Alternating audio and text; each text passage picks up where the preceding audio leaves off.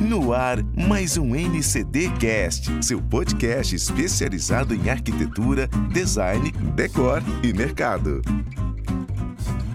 Olá, NCD Cast começando direto do NCD Summit. E por aqui, uma presença ilustre. Nada mais, nada menos que Amanda Ferber, a fundadora e CEO do Arquitetura Hunter, uma página de arquitetura que nasceu no Instagram e já conquistou 3 milhões de seguidores. Então vamos descobrir um pouco dos segredos desse sucesso. Amanda, seja bem-vinda ao NCDcast. Obrigada pela, pelo convite, por estar aqui nesse evento tão selecionado de é, palestrantes e tudo mais. Então, obrigada pelo convite e pelo, pelo convite para participar do podcast também.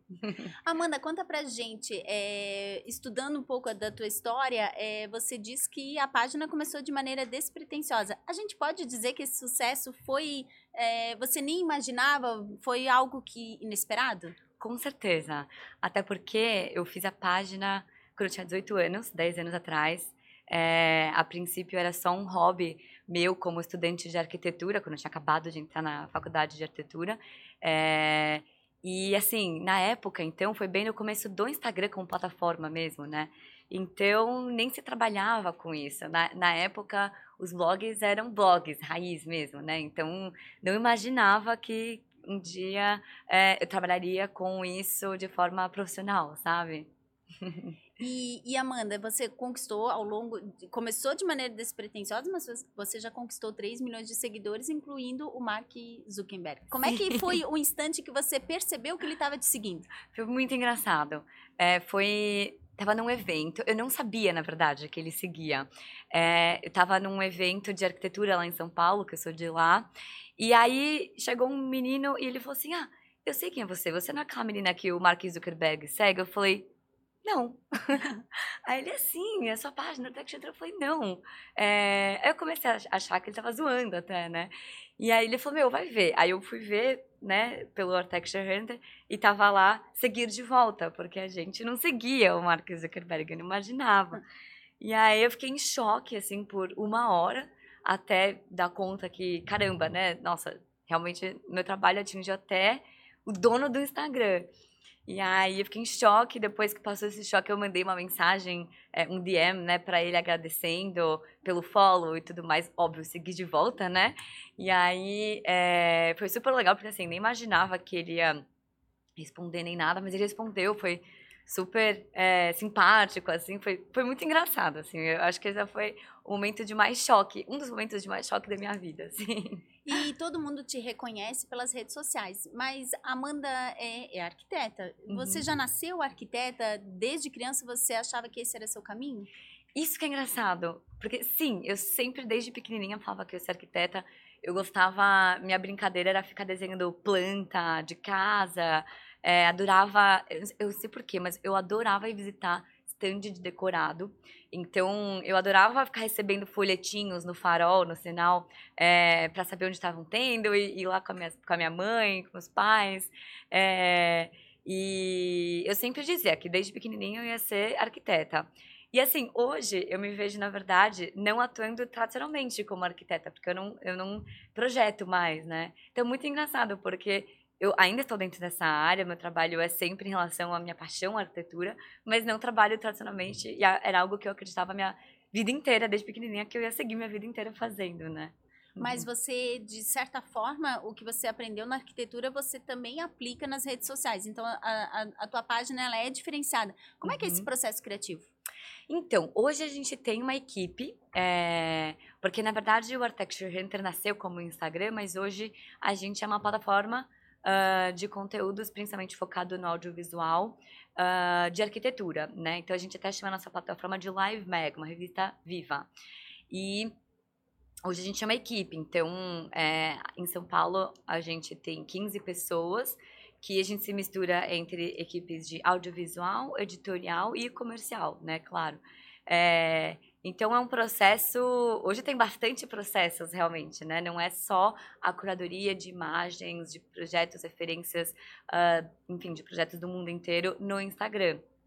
Então, é, esses processos se dividem de acordo com as plataformas para quais a gente cria, né? Então, a, a plataforma, os, os, conteúdos de vídeos, eles, eles têm um processo. Então, primeiro a gente faz a curadoria dos projetos, aí a gente aborda os arquitetos convidando para a gente gravar aquele projeto.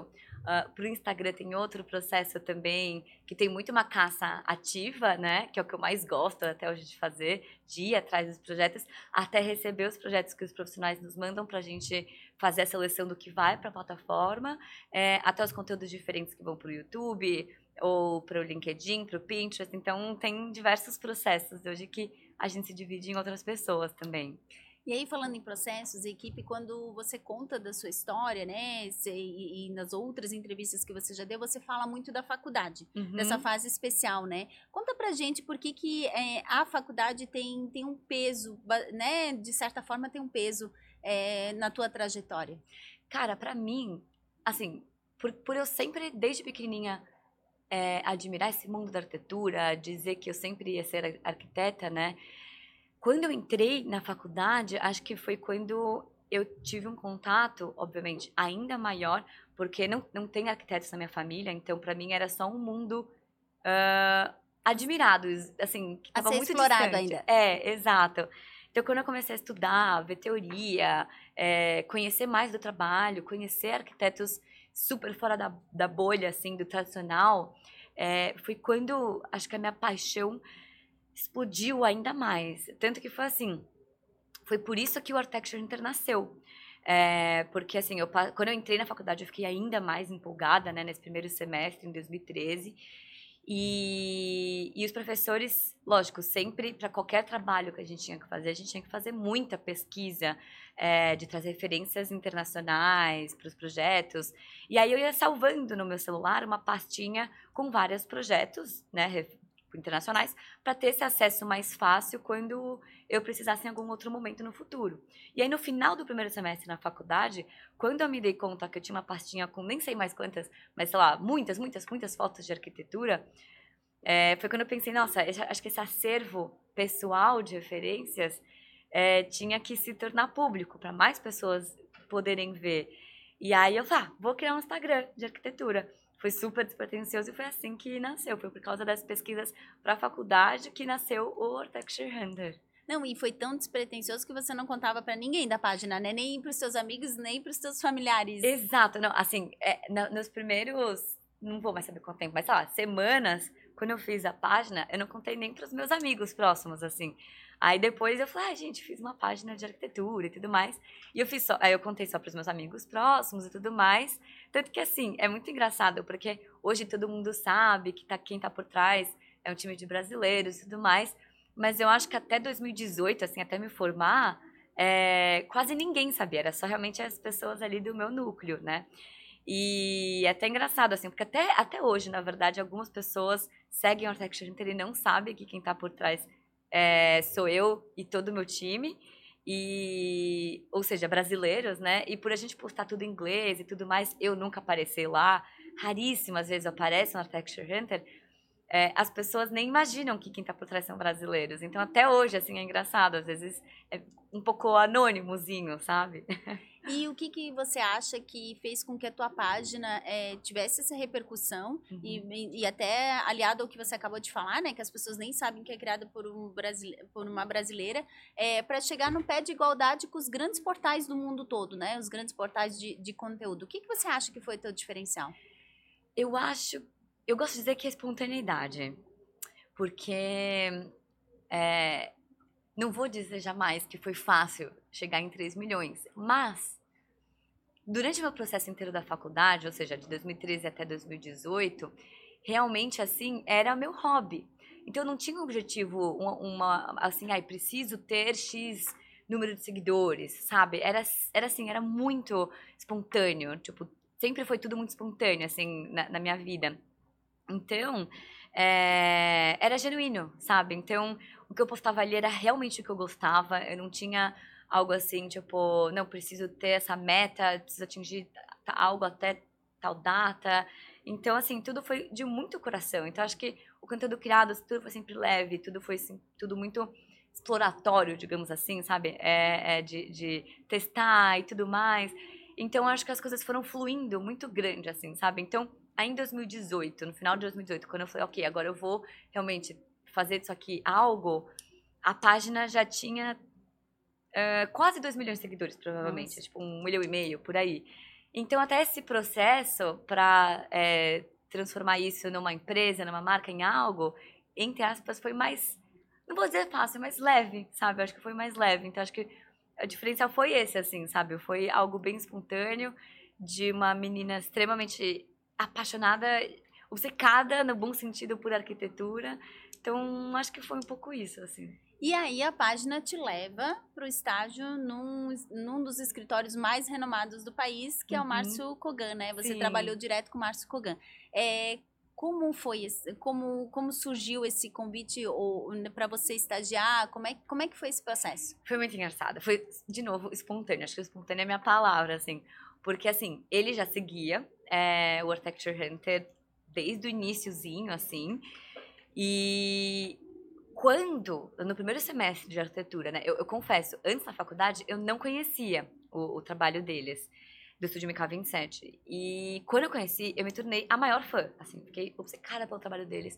Foi a primeira vez que eu tive contato também com os vídeos que eles, poucos que eles faziam, mas tinham alguns de arquitetura. Eu nunca tinha visto ninguém representar arquitetura dessa maneira, através de vídeos. É... E aí, assim, em 2014, ele fez um. É, teve um evento.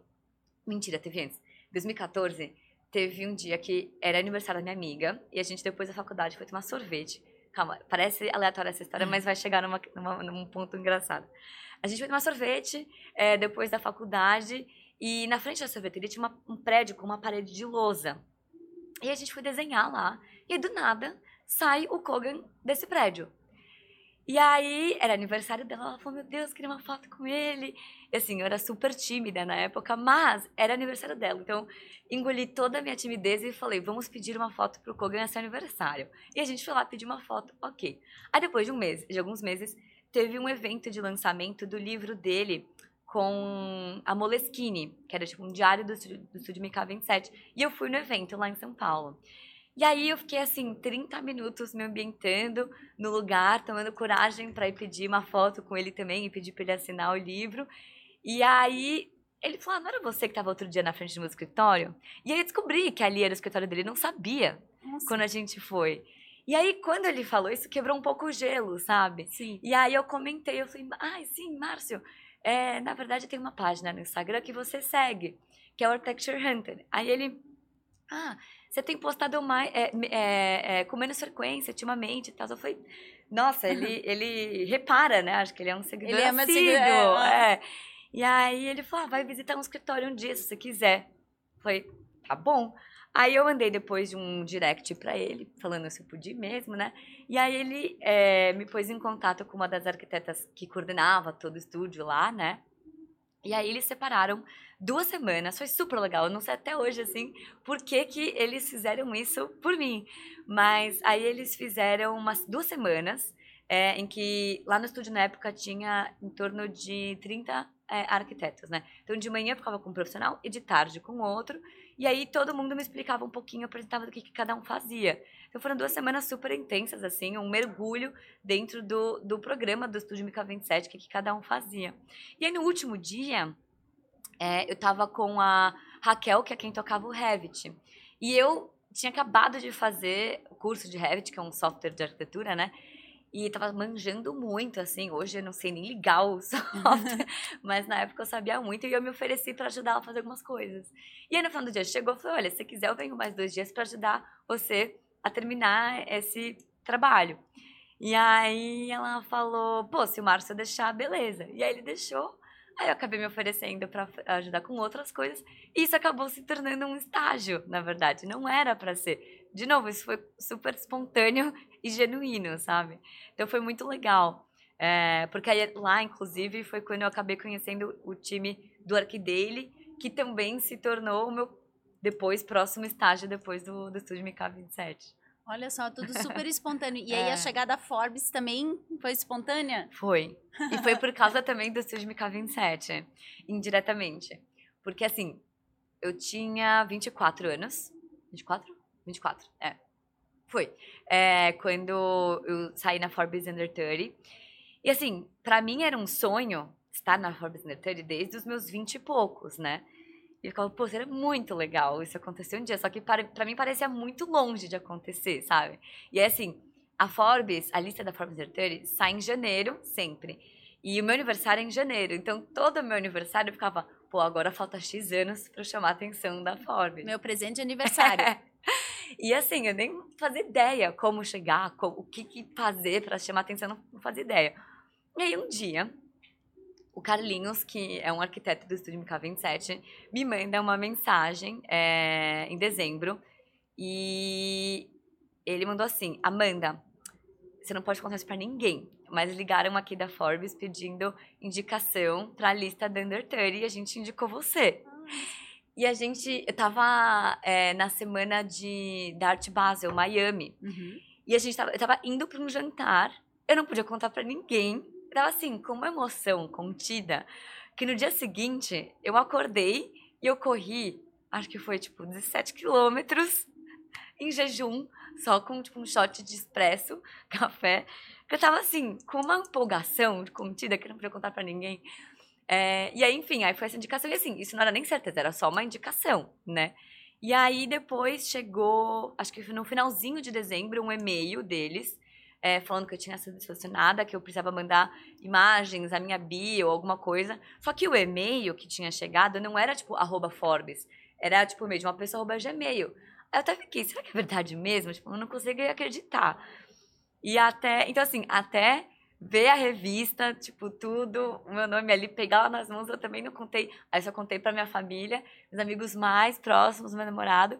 Mas aí eu, tipo, não contei quase pra ninguém, assim, até ver a revista, sabe? Mas também foi tipo, super espontâneo, assim, não imaginava. É, eu ia te perguntar isso, se você conseguiu guardar esse segredo mesmo na, ali na hora que você nem tinha certeza, você não contou para ninguém, ninguém, ninguém? Não contei. Naque, naquele eh, momento do, do até jantar... chegar do e-mail. É, até chegar o e-mail, não contei pra ninguém, pra Olha ninguém. Só. Não contei pra ninguém, falei, meu, é só uma indicação. Não significa que, que vai acontecer, sabe? Então, consegui guardar para mim, assim, essa, esse segredo.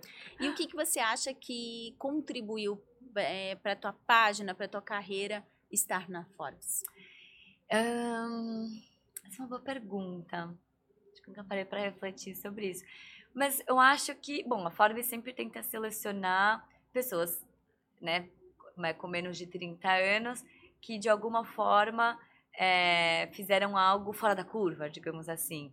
E eu acho que até isso, assim, que você perguntou na, na há pouco sobre uh, o que, que fez o Architecture ser diferente e tudo mais, é, estar no mesmo patamar, assim, no, no, de, de, dimensão, né? De atingir o mesmo número de pessoas de grandes plataformas é, que, que tem um time enorme, que são super tradicionais. Eu acho que um pouco isso, talvez, sabe? Até porque na, na época que eu saí na Forbes, hoje a gente tem 15 pessoas, mas na época era, eu tinha eu e uma estagiária, que era a Bia Charro, que hoje ela não está mais com a gente no time, mas ela continua contribuindo de outras maneiras. É, então, assim, era uma coisa super de uma menina, sabe, de, na época, 24 anos, é, assim, super com, com a paixão guiando, e que ac acabou atingindo patamares, assim, é, de empresas super tradicionais. Eu acho que talvez tenha sido isso, assim, sabe? E, e, e acho que não só a dimensão em números, mas isso, assim, a, a, a, é, as pessoas que seguem. Então, além do Mark Zuckerberg, né, que é alguém é, super é, influente no mundo, mas as pessoas influentes no mercado de arquitetura. Então, além, né, lógico, do Mark, tipo, Januvel segue, é, Norman Foster, o Bjark Ingels, Peruli Sorni, então nomes muito fortes do nosso meio que acompanham também, sabe? E acho que talvez tenha sido isso assim que chamou a atenção para eles. E a tua página ela tem um, um perfil de divulgar arquitetura, né? É, é, como é que você percebe as pessoas que, por exemplo, antes de você ser arquiteta, que você comentou que você não, não entendia muito, não conhecia da área, de que forma você acha que você contribui para divulgar a, a profissão e, e, e divulgar o bom fazer da arquitetura, vamos dizer assim? Adorei essa pergunta, porque, assim, isso é extremamente relacionado assim com o nosso propósito, né, com a missão do Architecture Center, porque assim, a gente hoje tem dois meios, né, de, de, de ser publicado na Texture Hunter, que é ou enviando pelo nosso site, tem uma, plataforma, uma, uma, ferramenta lá para os arquitetos é, é, subirem o projeto deles para a nossa curadoria, ou essa caça ativa, porque Architect Hunter significa caçador de arquitetura, né? E essa, eu confesso que é a minha, é a minha parte preferida, assim, de ir atrás, descobrir. Então, acho que o legal é, além de divulgar o trabalho de arquitetos já super reconhecidos, super renomados, é dar luz uh, a quem está começando, ou às vezes nem quem está começando, quem já está no mercado há tanto tempo, mas ainda não teve, talvez, os holofotes colocados nele, sabe?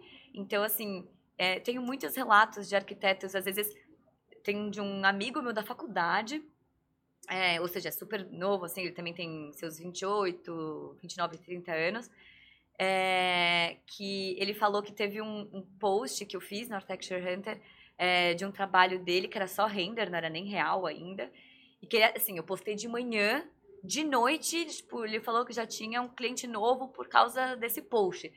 Não, não sei exatamente os detalhes de como que foi esse processo, mas para mim isso é muito, muito feliz, porque eu acho que às vezes eu me sinto, sabe no teatro, não sei o nome técnico, mas o, o, o carinha do holofote que fica colocando ali nos atores. A e, luz. É, a, luz. luz. Não sei qual é o nome dessa. O cenografista. É. Às vezes eu sinto que o Artec Center é tipo isso, assim, sabe? A gente vai dando luz uh, as pessoas a terem um, um destaque ali.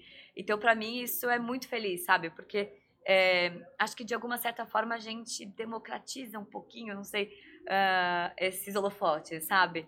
Porque a gente sabe, assim, que talvez antes de Instagram, os meios de você ser reconhecido, ter seu trabalho visto por mais pessoas eram mais difíceis, ou eram alguns contatos com revistas, ou estar em mostras e tudo mais.